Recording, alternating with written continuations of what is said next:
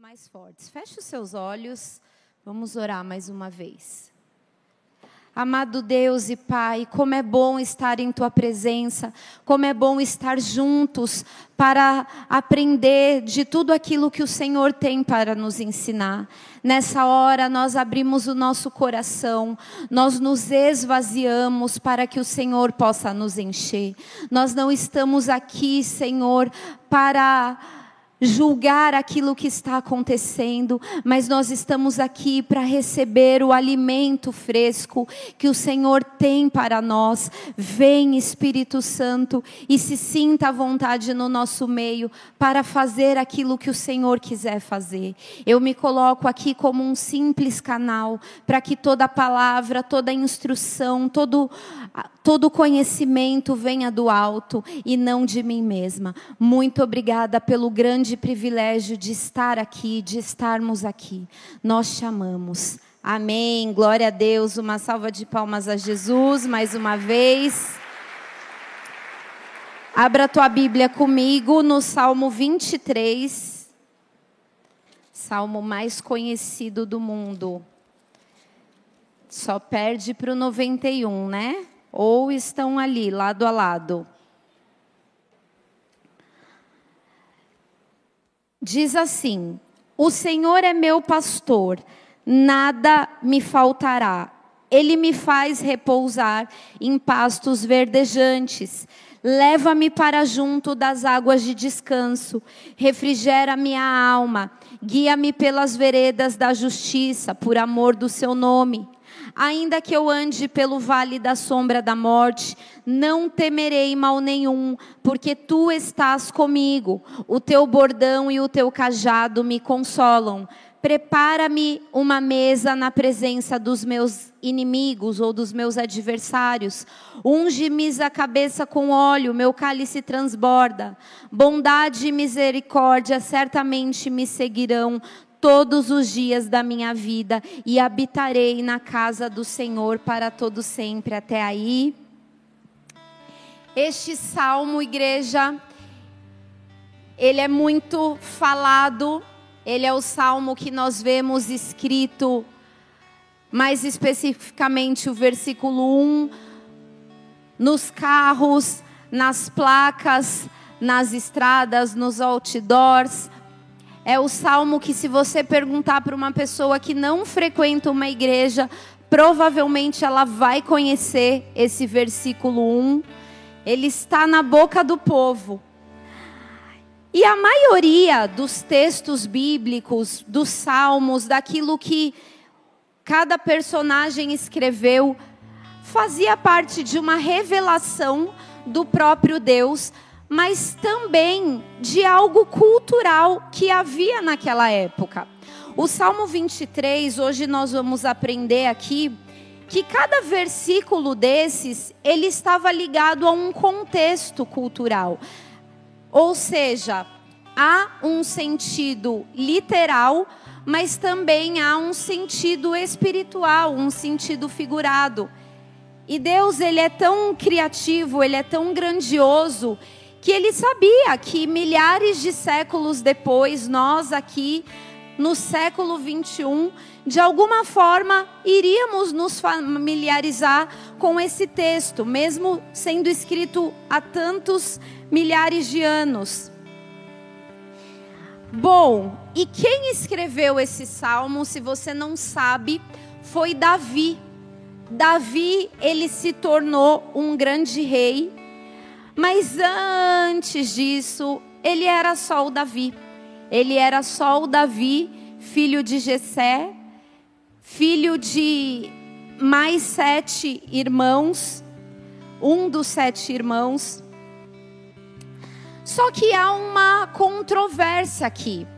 Quando nós lemos o primeiro versículo, nós temos uma interpretação um pouco errada. Eu não sei você, mas eu já vi pessoas assim. Em algum momento da minha vida eu também devo ter feito isso lá quando eu tinha 14, 15 anos. Porque você lê: O Senhor é o meu pastor, nada me faltará. Que legal.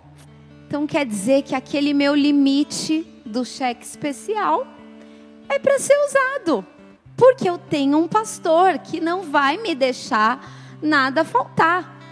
Então aquele valor de pagar a conta de luz na segunda-feira e no sábado apareceu uma viagem, um bate-volta, uma coisa básica de um sábado de verão. Ah, no domingo a gente dá um jeito. Até segunda, né? Deus proverá. Ele é meu pastor, ele não vai deixar a luz cortar. Ele não vai deixar meu nome sujar. Muitas pessoas interpretam errado, usam isso para o seu próprio benefício. Mas, na verdade, se a gente for estudar a origem, o que o salmista, o que Davi estava querendo dizer é que ele não me faltará. Realmente, o Senhor é o meu pastor. Realmente, ele era o pastor de Davi e Davi também era o pastor das ovelhas, mas ele não estava querendo dizer que vai chegar aquele dia e você vai procurar algo e não vai achar, faz parte. Mas, sobretudo, Deus nunca vai nos abandonar. A luz vai cortar? Pode ser que isso aconteça. Já aconteceu comigo e com o Rodrigo, por esquecimento. Fomos para a conferência profética em dezembro. Todo ano, já há 17 anos, acontecem essas conferências. Anota na sua agenda. Já temos a data, o Diego está aí. Se não me engano, é do dia 5 ao dia 12 de dezembro desse ano. Gente, é muito especial é, começa o ano ali, na conferência profética. Se você nunca participou, se você pode programar uns dias de folga, de férias, se programa porque é maravilhoso. E também tem uma outra questão: as vagas acabam rápido. Eu não sei se vai ser na sede esse ano, lá na Rua Clélia. Para quem não sabe, a sede era onde era o Olímpia uma casa de shows da década de 80, 90, sei lá. E é uma igreja gigante, mas na conferência profética não passa nem mosca, sério. Então se agiliza quando você vê que abriu as inscrições, já faz a sua, porque depois acaba e já era. E aí a gente chegou dessa conferência que a gente ia ficava a semana inteira lá já para facilitar. E primeira coisa, eu sinto cheiro a metros. sinto o cheiro da igreja, os ventiladores estão ligados, estão, por isso que hoje eu não senti nada. E aí eu senti um cheiro ruim. Gente, o que, que é esse cheiro? A luz cortou, a geladeira ficou ali vários dias desligada, e aí ficamos sem luz.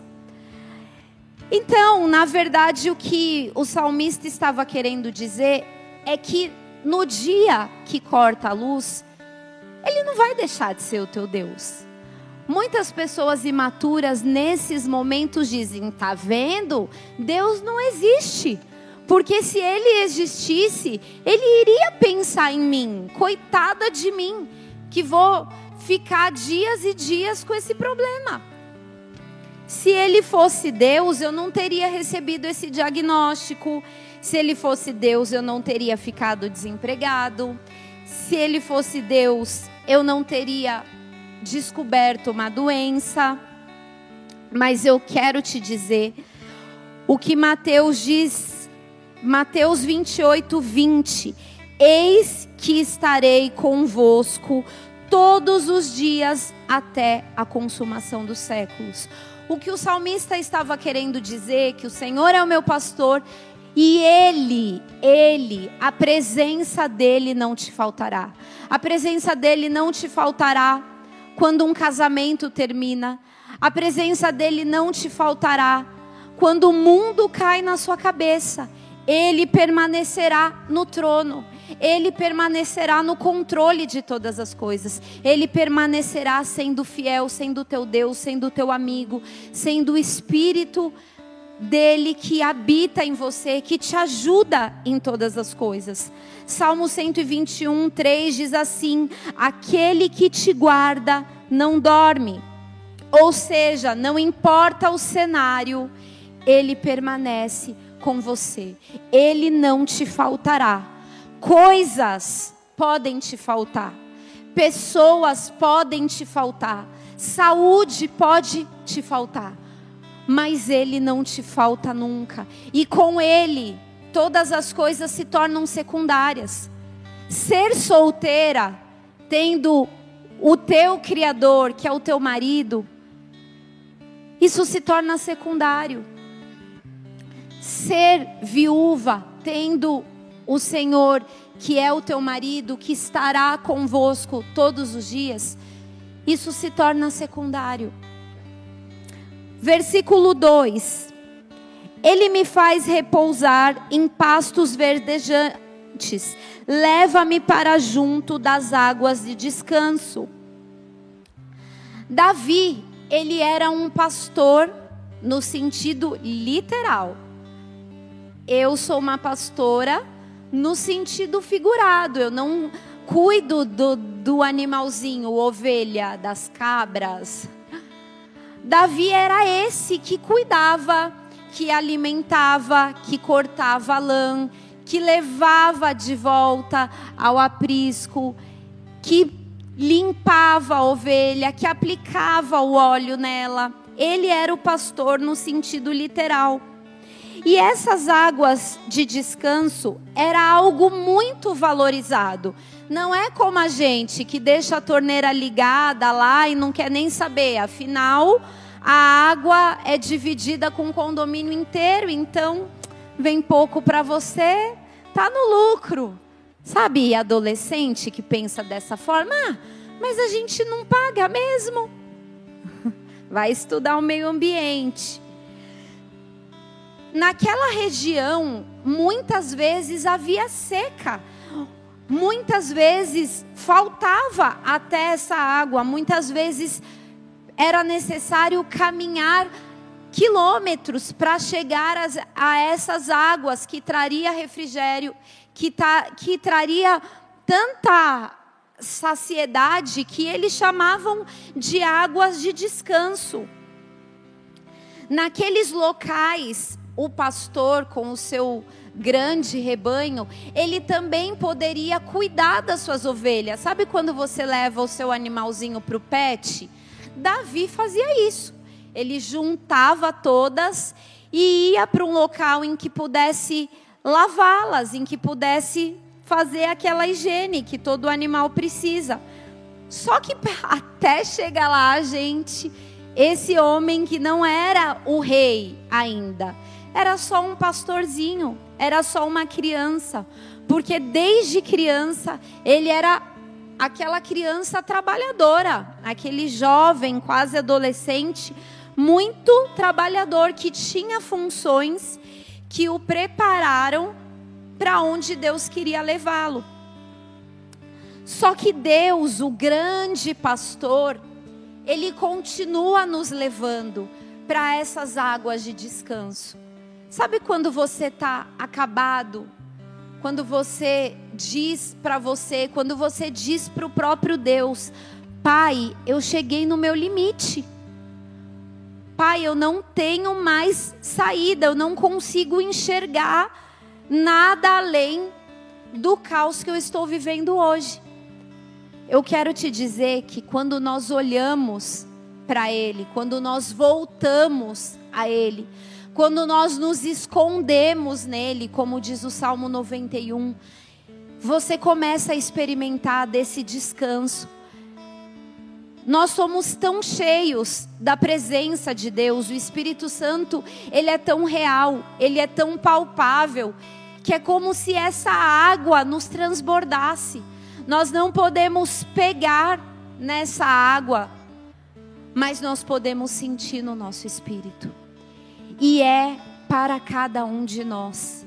Não importa a sua condição, não importa se você se vê como um grande pecador, não, não importa se você se vê como alguém frio na fé, como alguém que já está na igreja há tanto tempo e não conseguiu ainda experimentar a presença de Deus. Mergulha mais uma vez, chama Ele mais uma vez, se quebranta mais uma vez, se esvazia mais uma vez, mostra a sua dependência, clama a Ele, busca mais uma vez, porque Ele disse: aquele que bate, a porta se abre, aquele que pede, Ele vai dar, aquele que busca, ele vai se manifestar. Buscar-me-eis e me encontrareis quando me buscardes de todo. Tem que ser de todo o coração. Não tem que ser só pela sua necessidade. Não tem que ser só para Ele quitar o teu financiamento. Não tem que ser só para ele te dar uma esposa ou te dar um marido. Não tem que ser só para ele te livrar daquele processo na justiça. Tem que ser de todo o teu coração. Tem que ser por ele, por ele. Senhor, me mostra a tua glória. Senhor, me leva nesse lugar onde eu possa te ver. Me leva nesse lugar onde o Espírito Santo me enche e eu não me vejo mais, eu só vejo a tua glória me leva naquele lugar aonde os meus pecados são perdoados, aonde eu sou transformado, aonde o Senhor me dá uma nova identidade, como o Senhor deu a Jacó. Jacó deixou de ser chamado enganador, perseguidor, para ser chamado Israel. Isso é para mim, isso é para você, isso é para qualquer um que busca. Quem busca, encontra. Por que está tão difícil? Por que você não consegue mais ver uma luz no fim do túnel? Por que você não consegue mais enxergar uma saída? Será que você está nesse rio? Ele disse lá em João: aquele que crer em mim, rios. Não é uma gota, não é 30 ml, rios de águas vivas fluirão do seu interior. Rios, rios, e não há limite. Ele é uma fonte inesgotável. Ele tem prazer em se manifestar a cada um de nós. Ele tem prazer em se revelar a você. Ele tem prazer em falar com você em todas as coisas. Tem um profeta que diz: tudo fala mas tudo fala quando você se conecta a Ele. Ontem eu estava aqui sentada na mesinha assinando os livros, numa situação totalmente nova que eu nunca vivi, e o meu pensamento era: Deus, fica aqui. Deus, fala comigo. Deus, fala comigo. Deus, fica aqui porque para mim não existe nada de tão importante, de tão valor como ouvir a voz de Deus.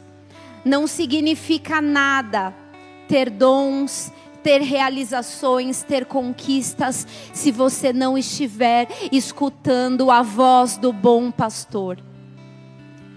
E aí, hoje eu comecei a me lembrar que o meu sobrinho Vieram dois ontem, eu tenho quatro. E o de oito anos, ele toda hora parava e olhava assim no fundo dos meus olhos e falava: Tia, eu te amo. Aí daqui a pouco olhava de novo: Tia, eu te amo. Gente, sem exagero, ele falou isso umas 20 vezes no mínimo. Eu devo ter falado isso para Deus umas 20 vezes. Você tem noção? Deus fala tudo fala, mas você tem que querer, mas você tem que desejar, mas você tem que pedir, mas você tem que observar o que, que ele está falando, o que, que ele está querendo me dizer. É a palavra de domingo, é a, é a pregação da célula, que é a mesma palavra, mas sempre tem um testemunho, sempre tem um versículo a mais, sempre tem uma experiência. É aquilo que o seu chefe te disse? É aquilo que você leu no seu devocional? Tudo fala. É o louvor que você está escutando. Um dos meus objetivos de 2022 é que o meu filho conheça ainda mais a Deus, que ele tenha experiências reais. Ele já está numa idade para que ele tenha essas maravilhosas experiências com o Espírito Santo. Quando ele era, ele era pequeno, ele orou em línguas, depois que eu tenha visto, isso não se repetiu. Que eu acho que é aquela fase que a criança fica mais com uma pulga atrás da orelha, meio pé atrás, não, mas por que, que eu estou falando isso? Será que eu estou imitando minha mãe? E é um, um desejo, um objetivo, um, um trabalho a ser feito. E eu coloquei um louvor hoje. E ele estava tomando banho. Quando ele saiu do banheiro, ele ouviu e falou assim: Que música linda! E falou chorando. Deus responde, igreja. Deus responde. Mas você tem que pedir, mas você tem que desejar, mas você tem que buscar a melhor parte. Esse descanso, ele também quer dizer que há tempo sim de terra seca, há tempo sim de escassez, há tempos de procurar o fruto e não encontrar nada, há tempos de plantar. Esses dias, com essas chuvas que tiveram até fevereiro, passou uma matéria sobre o milho que ele não estava produzindo, porque não estava numa fase boa. Mas os agricultores que estavam ali naquela entrevista disseram: não, agora a gente espera a próxima safra, o próximo período. Não, ninguém vai desistir dessa plantação. Porque há tempo para todas as coisas. Eclesiastes 3 diz isso. Há tempos de dificuldades, mas também há tempo para descansar. E mesmo na dificuldade, quando nós nos escondemos nele, quando nós procuramos nele, ele, nós vamos encontrar descanso. Há tempos de vender Marmitex na 25 de março, mas há tempo de escrever um livro. Só coloque o Senhor acima de tudo, porque Ele muda tempos, Ele muda estações, Ele muda histórias, Ele muda destinos. Como eu poderia imaginar empurrando meu, meu carrinho de marmitex? Marmitex, cinco reais, cinco reais. A vida é assim. Versículo 4: Ainda que eu ande pelo vale da sombra da morte, não temerei mal nenhum, porque tu estás comigo. O teu bordão e o teu cajado me consolam. A Bíblia, ela descreve diversos vales. Esses vales, eles também têm um contexto cultural, mas também um contexto espiritual. São nesses vales, nesses lugares incertos, nesses lugares que, que você perde a sua estabilidade, que você sai do seu controle, que Deus vai se revelar a você que Deus vai pegar na sua mão e dizer: caminha comigo. Esse lugar, ele é, ele tem várias incertezas. Esse lugar, ele não é tão plano. Mas eu estou contigo, eu sou o teu Deus. E, e alguns vales ao longo da história da, da palavra de Deus, de Gênesis a Apocalipse, aliás, mais no Antigo Testamento, né?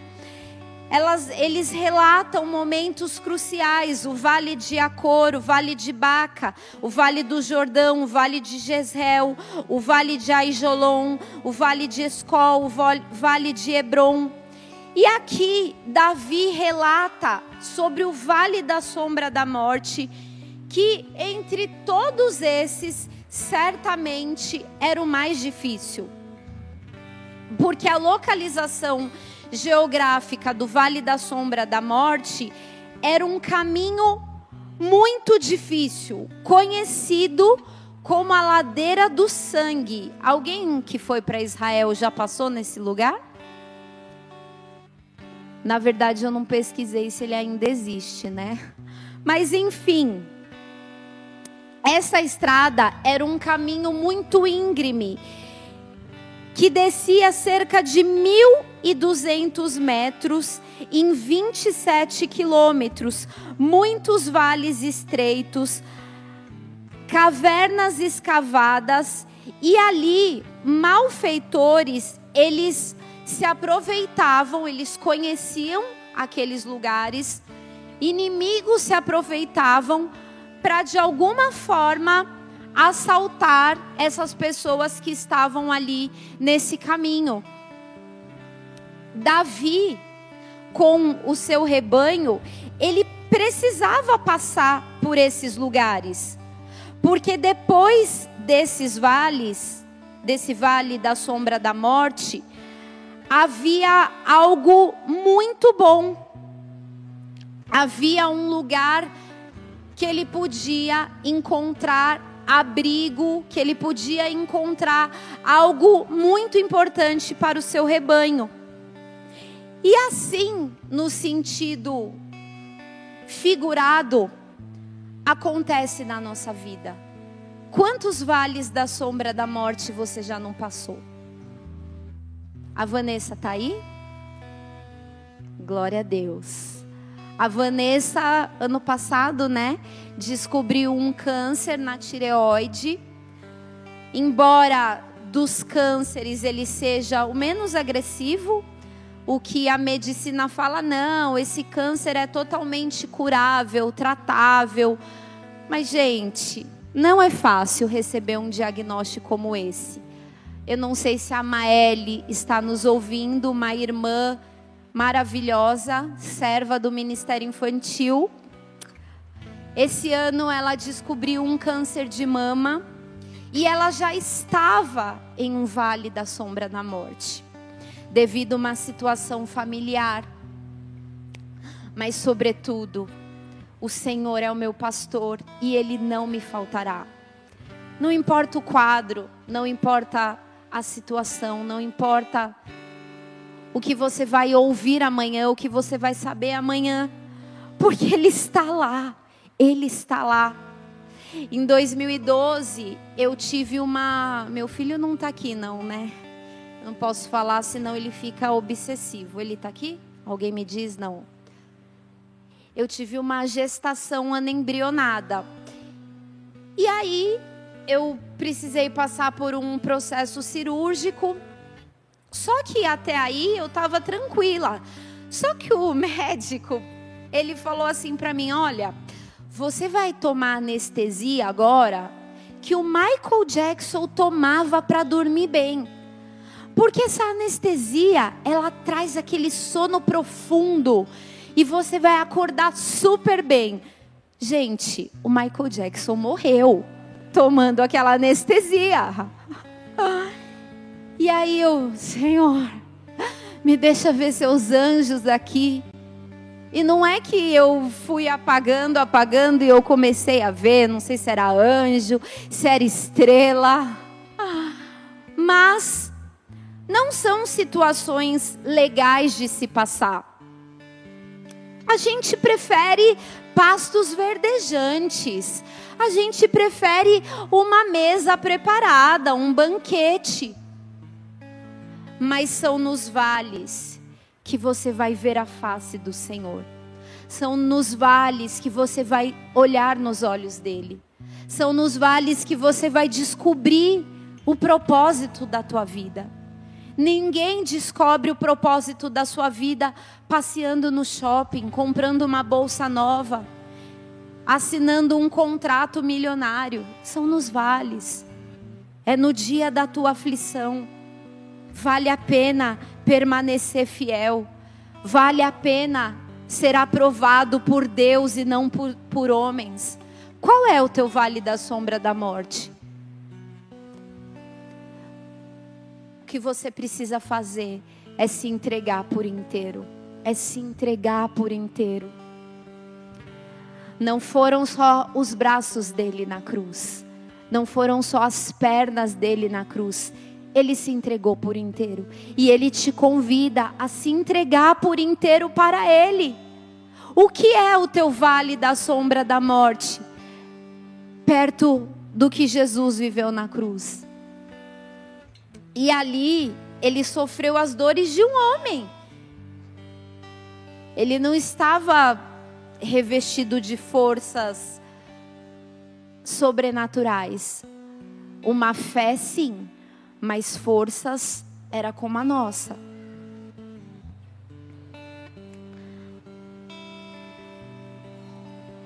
É nesse dia que você vai se lembrar do que diz Filipenses 4:13.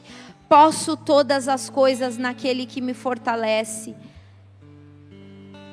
É nesse dia que você vai se lembrar daquele louvor que diz. O primeiro que nós cantamos, qual foi? Cadê os levitas? Não temerei, que mais? Porque o Senhor comigo está. Teve, teve a parte desse salmo, mas enfim, é nesse dia que você vai fechar a porta do teu quarto e adorar a Ele. É esse dia que você vai conhecê-lo como você não conheceria de outra maneira. Versículo 5. Aqui já está ficando melhor. Preparas-me uma mesa na presença dos meus adversários. Unge-me a cabeça com óleo o meu cálice transborda. No sentido figurado, havia muita coisa aqui. Por quê?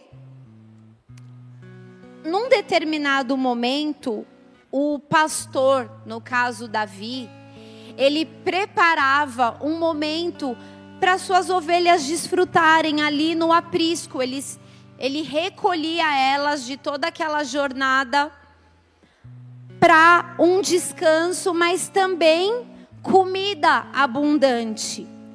E ali, naquela, naquele aprisco, elas ficavam protegidas dos animais adversários. Ou até, quem sabe, de um pastor que queria aquelas ovelhas que além das suas ele queria outras, mas era um lugar de proteção. Não era só um lugar para se alimentar, mas também para descansar em segurança.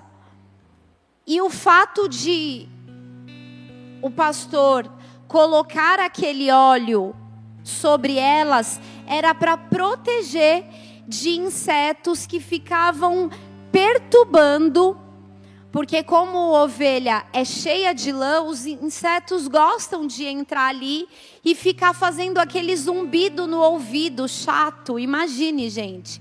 Quando chega um pernilongo perto do nosso ouvido, eu já saio correndo, me dá pânico. A abelha, então, nem se fala. É, de, é, é um desconforto. Quando o pastor coloca aquele óleo, que é um óleo essencial, sabia? Os insetos fogem. E Deus, Ele faz isso com cada um de nós. Podemos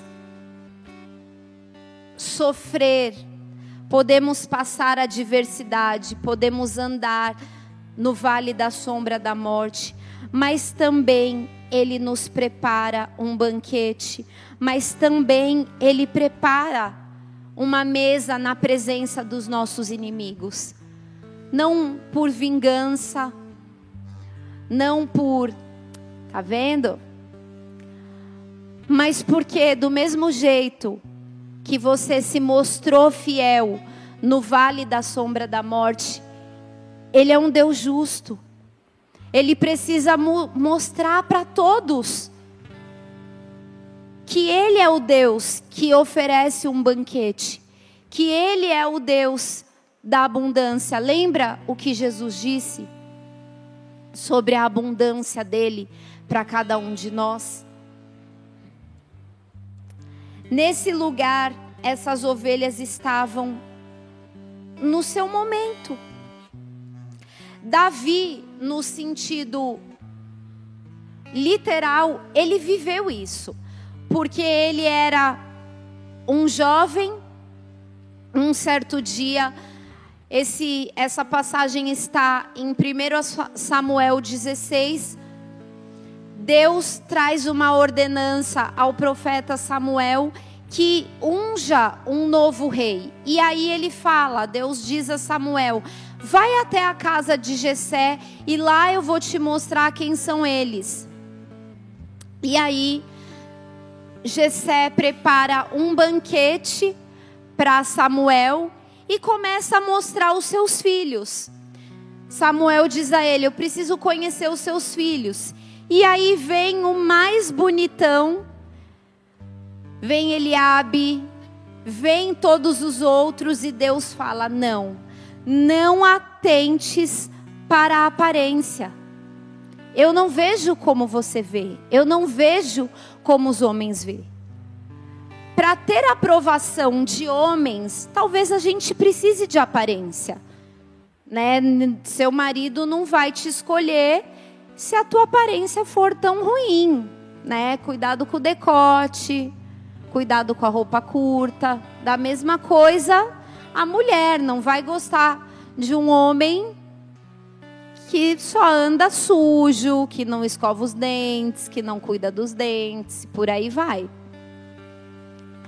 Mas para ser aprovado por Deus, Ele olha o nosso coração. E o que tem no seu coração? Inveja, ressentimento, amargura, comparação, disputa, ódio. Deus quer que você se resolva. Uma vez, a pastora Denise, minha pastora, ela contou uma experiência que ela teve com Deus, onde ela sofria muita rejeição. Imagine, né? Uma igreja que começou há 22 anos atrás. Naquela época havia muito preconceito e tantas outras coisas. E ela falava assim: Deus, de novo rejeição. E aí Deus disse para ela: Filha, como é que as vacinas são feitas? Não é com o próprio vírus? Eu vou te curar permitindo que você viva mais rejeição, mais perseguição, mais humilhação, até que você olhe para isso e não se incomode mais. Até que a vacina lá no seu organismo crie a imunidade. Você precisa se tornar imune a isso. Você precisa olhar aquele olhar de rejeição e falar: tá tudo bem, eu amo você em Cristo. Tá tudo bem, eu me resolvi. Isso não me para mais, isso não me afronta mais, isso não me entristece mais, isso não me aprisiona mais. O que, que você tem que deixar para trás? Lá em Hebreus 13, fala que é para a gente deixar, para a gente se livrar dessas coisas. Deus quer que você se livre. O Espírito Santo está em nós, ele nos ajuda sim, mas é você, é você que tem que se livrar. É você que tem que olhar para essas coisinhas e falar: não, eu não vou mais me sentir a pessoa mais pobre da igreja, a pessoa mais inferiorizada a pessoa menos incluída, menos amada. Deus ele está procurando corações. Deus quer aprovar corações. Para que assim ele possa preparar uma mesa. Deus, porque o Senhor nunca preparou uma mesa? Porque talvez o teu coração ainda não mudou, porque talvez você ainda não tenha as intenções certas, as motivações certas. Você está sempre olhando o pior das pessoas e não o melhor. Você está sempre olhando o pior da igreja e não o melhor. Você está sempre com o teu foco com aquilo que Deus não fez, mas não agradeceu aquilo que ele já fez.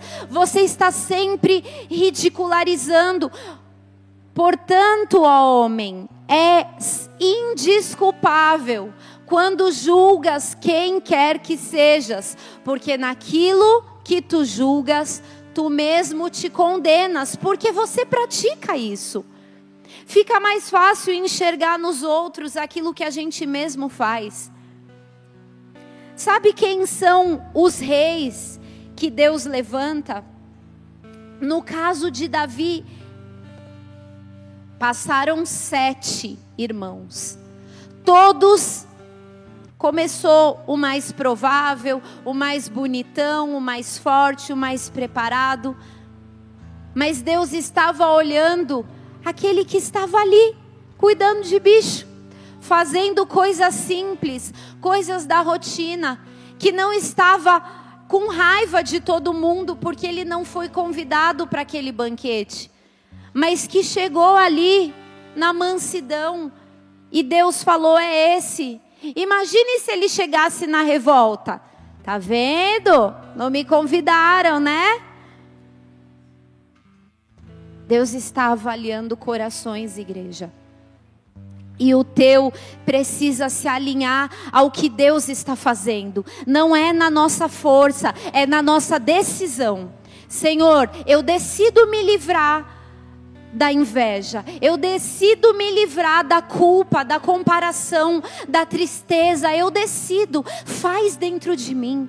Quando você identifica, conhecereis a verdade e a verdade vos libertará. Você precisa dizer sim. Você precisa bater. Você precisa chamar, vem, Senhor, me ajuda na minha fraqueza. E quando a gente admite essa fraqueza, nós nos tornamos fortes. Uma fraqueza colocada na mão de Deus se transforma em uma glória. Senhor, eu não consigo. A vida inteira eu ouvi isso. Coloca nas mãos de Deus, porque isso se transforma em glórias para Ele. Deus observou a simplicidade, a pureza, o quebrantamento de Davi. Por isso que no Salmo 51 ele disse: Sacrifícios agradáveis são para Deus, um espírito quebrantado, um coração quebrantado e, e contrito, ele não desprezará. Samuel entra naquela casa e escolhe esse homem improvável e unge para ser o rei de Israel. Você pode dar um glória a Deus por isso? E nessa mesa, no sentido figurado, quando Deus prepara para cada um de nós, não é para você se envergonhar, não é para você se constranger, mas é para você abençoar os que te perseguiram, abençoar os que se levantaram contra você, abençoar os que não acreditaram em você, abençoar pessoas, estar ali como luz de Deus e não como qualquer outra coisa. Porque é necessário, é necessário. Versículo 6: Bondade e misericórdia certamente me seguirão todos os dias da minha vida, e habitarei na casa do Senhor para todo sempre. Ele está pronto para manifestar bondade sobre nós. Lá em Lamentações de Jeremias diz: porque as misericórdias do Senhor se renovam a cada manhã. Quando ela se renovar, a igreja, não deixa passar. Chega nele e fala: me faz alvo dessa misericórdia. Eu reconheço quem eu sou, eu reconheço quem eu não sou. Ainda que misericórdia seja aquilo que você não merece, ainda que você não reconheça, é exatamente esse o propósito da misericórdia, mas vai lá e pede para Ele. Amém? Feche os seus olhos. Aleluias. Aleluia. Aleluia.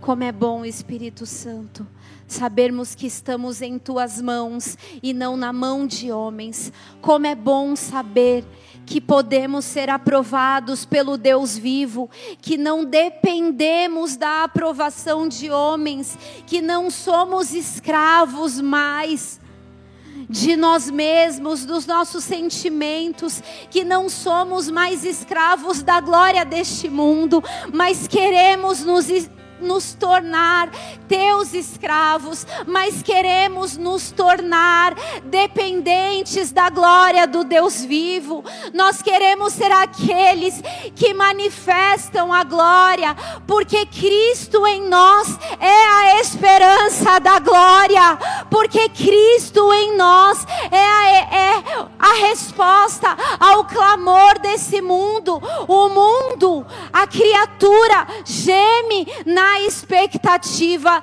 da manifestação dos filhos de Deus, mas para isso você vai ter que se submeter à voz do Supremo Pastor. Mas para isso você terá que fazer dele o teu pastor no dia mau. Mas para isso você vai precisar permanecer sendo dele, ainda que tudo te falte, porque ele não vai te faltar. Fica de pé no teu lugar. Comece a adorar o nome do Senhor.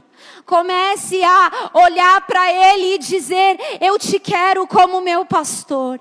Eu te quero como meu pastor. Não importa o que eu possa ver com os meus olhos naturais, eu abro os olhos da minha fé e começo a ver o que o Senhor pode fazer daqui 10 anos, daqui 20 anos, daqui 30 anos. E hoje, hoje, eu serei fiel. Aleluia, aleluia.